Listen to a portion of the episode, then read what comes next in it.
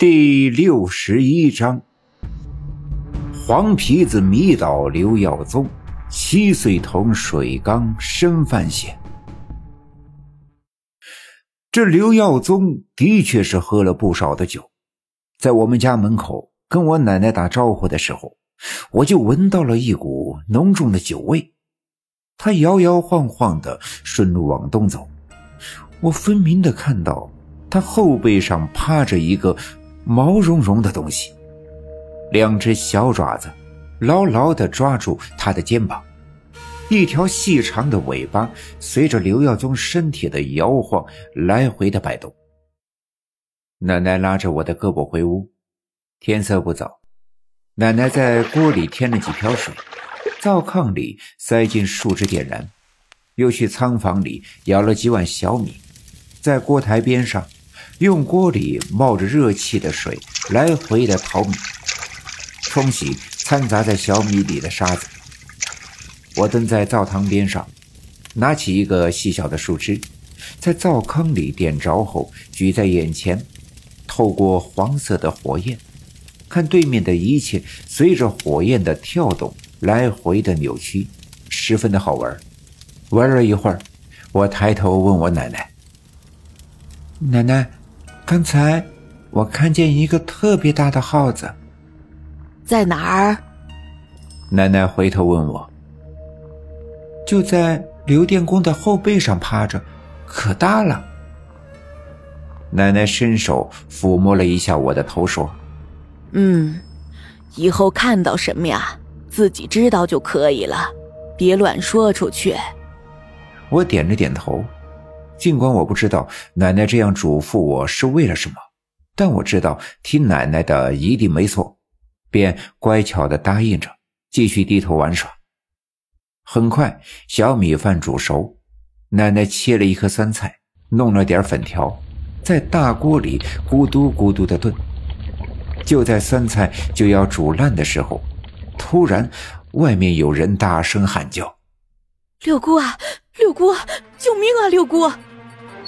我奶奶赶紧打开屋门，向外张望，外面跟头把式的跑进来一个女人，正是刘耀宗的媳妇儿。她跑得满头大汗，一把抓住我奶奶的手：“六姑啊，快救命！救命！”我奶奶赶紧搀扶住她：“耀宗家的，别着急，这是咋的啦？”六姑啊，快去我家看看吧！我家耀宗不行了，快救命啊！求求你了，六姑，我给您老磕头了。说着，刘耀宗媳妇儿就要下跪，我奶奶把她拉了起来，摘下围裙，擦了擦手，把围裙挂在门上，转身对我说：“大勇啊，你看家，你爷就在院子外边干活，有啥事儿你就喊你爷啊。”说完。我奶奶就跟着刘耀宗媳妇儿一路小跑往东而去。路上的积雪被人们踩平，于是便更加的光滑。慢慢的走路都需要格外的小心，何况是这么着急的奔跑。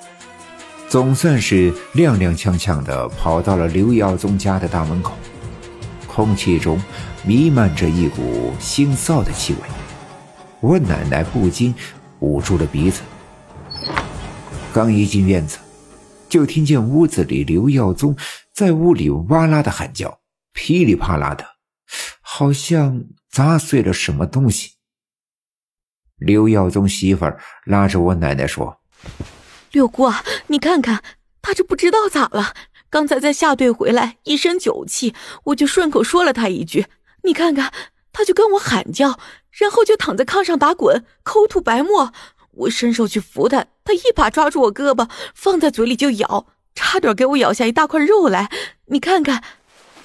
说着，刘耀宗媳妇儿撸起袖子，露出碗子给我奶奶看，果然上面有一排血红的牙印。我好容易把手抽出去，他就咬住自己舌头，使劲使劲的咬，嘴里哗哗的出血，我怎么也拉不住他。刘姑啊，快救命啊！要不一会儿出人命了呀！我奶奶点点头，迈步往院子里走。刚走了几步，突然停住脚步，转过头看着院子西侧猪圈的墙角，大声的呵斥道：“你个不知死活的东西，是不是给脸不要脸了？”说着，拉过刘耀宗的媳妇儿说：“你回屋端一壶热水来。”刘耀宗媳妇儿赶紧点头答应，一路小跑进屋去取暖水瓶。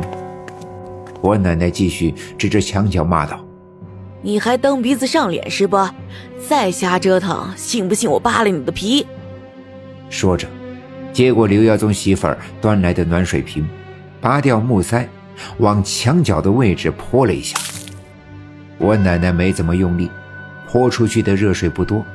热水与外面冰冷的空气相遇，冒出一大串白色的蒸汽。蒸汽迅速的向上升腾，一转眼就消散不见。墙角的积雪被热水浇得化开了一片，露出一个拳头大小的窟窿。我奶奶举着暖壶，继续对着那个窟窿骂道。放着消停日子你不过，大白天跑出来闹腾，信不信我烫死你？赶紧滚！话音未落，从那个墙洞里钻出了一个毛茸茸的小脑袋瓜，两只圆溜溜的小眼睛乌黑乌黑的。呀，黄皮子！刘耀宗媳妇儿惊呼道。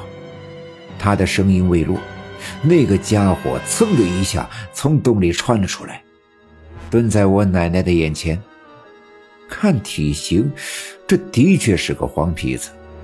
可奇怪的是，他身上的毛是灰黑色的。刘耀宗媳妇儿被惊呆，因为他从没见过这颜色的黄皮子。也别说他没见过灰色的黄皮子，这村里上上下下，从老到少，也没人见过。黄皮子之所以叫黄皮子，就是因为皮毛是黄色的。而眼前这个家伙，到底是个什么东西？